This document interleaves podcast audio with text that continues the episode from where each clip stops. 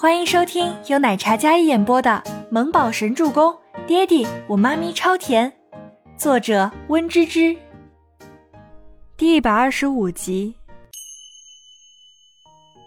在默默煎蛋的小木宝一边安静的翻着鸡蛋，一边竖起小耳朵来听。这也太有意思了，妈咪无坚不摧，顽强的就像是一棵小狗尾巴草，但是栽在了亲爹的手上。这两人是不是拿错了剧本，颠倒了性别？他没跟我生儿子，所以不如你。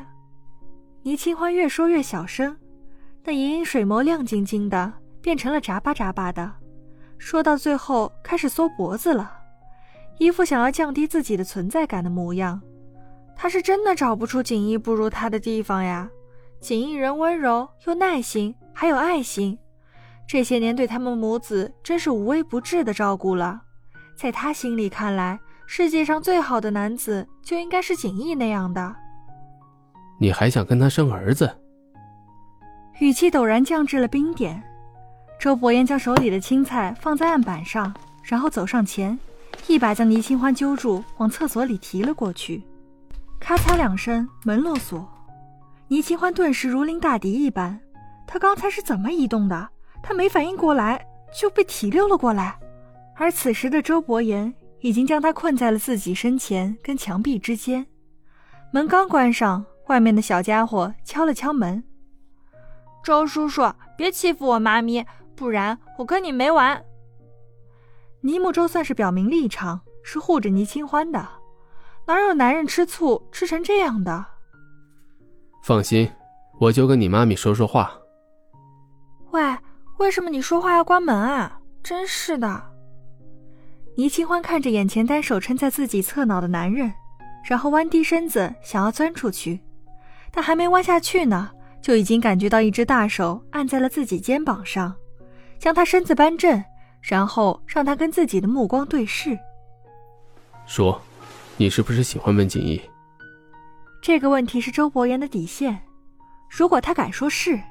那么他现在立刻就去摧毁了温景逸的一切，那种怒已经不局限于对他的好感，是一种可以让周伯言彻底失控的怒，还有恨。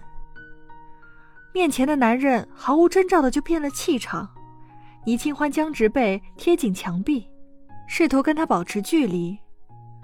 喂，你这人很奇怪，我跟景逸只是朋友。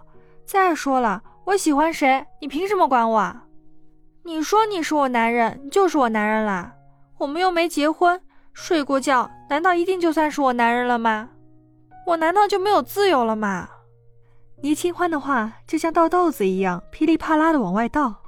他一急，直接什么话都说出来了。因为刺激人的话，听得周伯言怒意横生。他因为隐忍，就连青筋都抱了起来，撑在墙壁上的手紧握成拳。这副生气的样子，倪清欢还是第一次见。喂，你干嘛这么吓人？干嘛？倪清欢双手举在胸前，有些紧张的抠着自己的小手。他说的是实话呀。那就结婚。啊？结婚。周伯言敛住了一身戾气，然后再次说道：“他极力压制对温景逸的敌意，将自己所有不好的一面压下去。”刚才有几分猩红的眼眸也归于平静，呵呵哒，哪有人在厕所里一副凶巴巴的模样跟人求婚的？那个，我想我们应该好好谈谈。虽然在不夜城的时候对他是有好感，但那种好感被孟年星败得一干二净。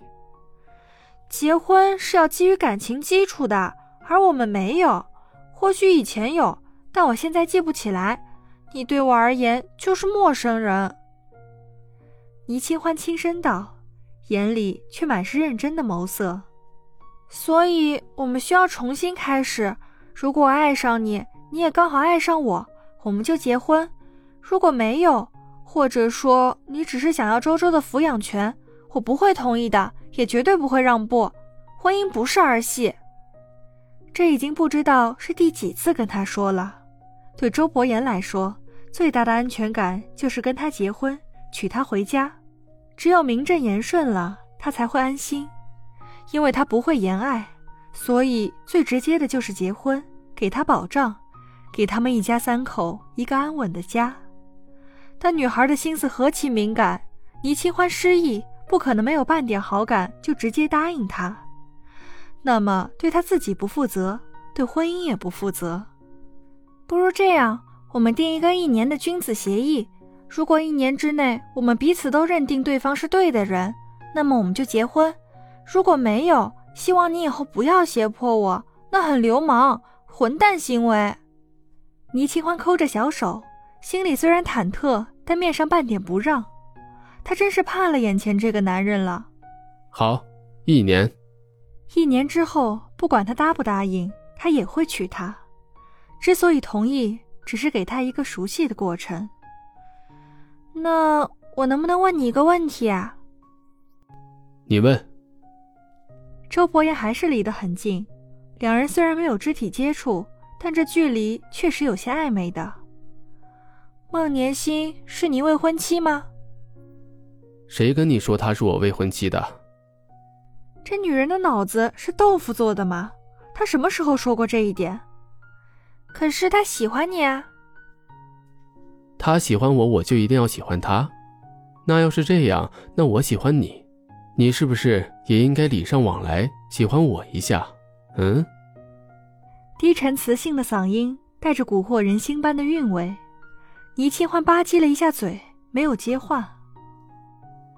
我跟孟年星只是孤儿院长大的朋友，比起你跟温景逸，我跟他顶多只算在一个环境里面长大而已。但是他的父母是我恩师，我知恩却不盲报，他的事我会解决。你放心，不给他一点多想的可能。但他既然这么问的话，你吃醋了？忽然，周伯言双眸微眯的打量着他，平白无故的提一个不相干的人，不是吃醋是什么？想到他吃醋，周伯言心情稍稍好了一些。没有，他老针对我，我只是不想当你的炮灰而已。你想要拿回倪氏集团，就需要历练。周伯言忽然伸手将他吃进嘴里的一缕头发拨开，别在耳后，指尖划过倪清欢，浑身忍不住颤栗了一下。他抿了抿唇，然后眼神有些闪烁。他将自己头发别了一下，刚才的语气就有点像是跟男朋友撒娇抱怨一样。你的意思是我跟着孟年星历练？够变态的！那叫历练吗？那叫折磨。本集播讲完毕，感谢您的收听，喜欢就别忘了订阅和关注哦。